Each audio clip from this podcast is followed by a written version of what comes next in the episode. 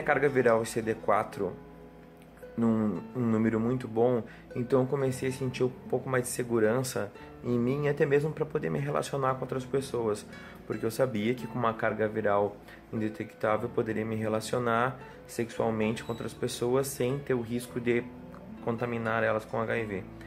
E o CD4 também me fez eu começar a sentir mais saudável com o CD4 alto. Isso fez com que eu tivesse minha autoestima elevada, que era uma coisa que eu não, não tinha mais. Então eu voltei com a minha dieta, que eu sempre fazia. Então eu voltei com o meu treino. E eu voltei a sentir necessidade de ficar com outras pessoas. Mas eu não achava que eu tinha necessidade de falar sobre ela, sobre a minha sorologia, a menos que eu fosse levar isso para um nível um pouco mais elevado, como um relacionamento. Então eu meio que tinha uma regra meio que de ouro comigo, que era nunca repetir a mesma pessoa sem contar para ela a minha sorologia. Nesse meio tempo eu fiquei com algumas pessoas e isso foi muito importante para mim, porque isso fez eu perceber que eu poderia me sentir desejado novamente, que era uma coisa que eu já estava esquecendo como era. E é bom isso pro ego, é bom isso pra autoestima, é bom isso para se sentir melhor e fez muito bem para mim. Eu encontrei um menino no qual eu fiquei, um menino não, um homem, né, já é, é um pouco mais velho que eu, que eu esperava que tivesse um pouco mais compreensão até das coisas.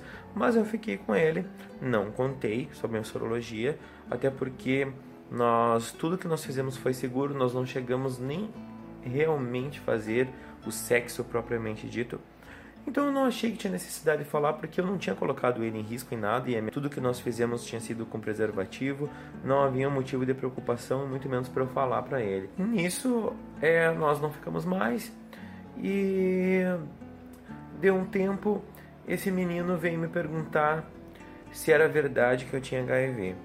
E eu falei para ele que era mentira. Eu não achei que eu tinha que falar para ele, não achei que eu tinha obrigação de falar aquilo para ele, e eu não realmente não tinha. Só que eu falei para ele que não tinha, ele falou que confiava em mim, tudo bem, porque ele disse que ele, quando ele ficou sabendo, ele ficou apavorado.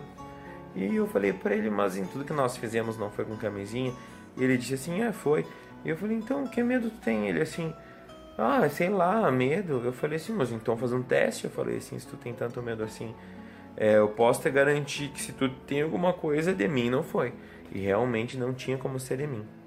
É, deu um tempo eu descobri que como que ele ficou sabendo essa história. Foi numa uma amiga nossa em comum. E mas eu deixei essa história meio que adormecer até que eu comecei a ficar com um menino que por coincidência era amigo dele.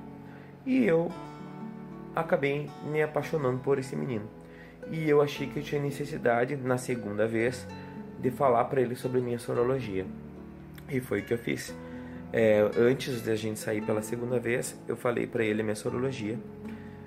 E em questão de segundos, aliás, nem segundos, no mesmo tempo que eu falava com ele, eu recebi uma mensagem daquele primeiro menino que eu contei agora, me dizendo: Como que tu acabou de confirmar pro fulano que tu tem HIV e para mim tu disse que não? E aí nisso me caiu um mundo por terra, né? Porque a primeira vez que eu me apaixono mesmo assim, né, por alguém, achei que essa pessoa ia compreender e ela não esperou nem eu sequer parar de falar com ela para contar, né, pelo WhatsApp para outra. É, eu sei que isso até levaria para uma situação até judicial se eu quisesse, né? Mas não era o caso. Eu fiquei muito, muito decepcionado com aquilo que tinha acontecido. Eu jamais esperava que fosse acontecer uma situação dessa. Então eu acabei até brigando com aquele primeiro rapaz e por consequência até com o segundo rapaz.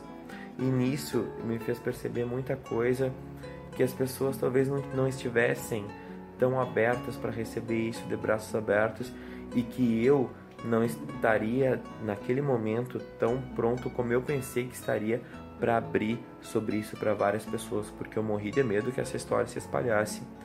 E, de certa forma, naquele momento eu perdi um pouco da fé que eu estava recém voltando a construir no amor.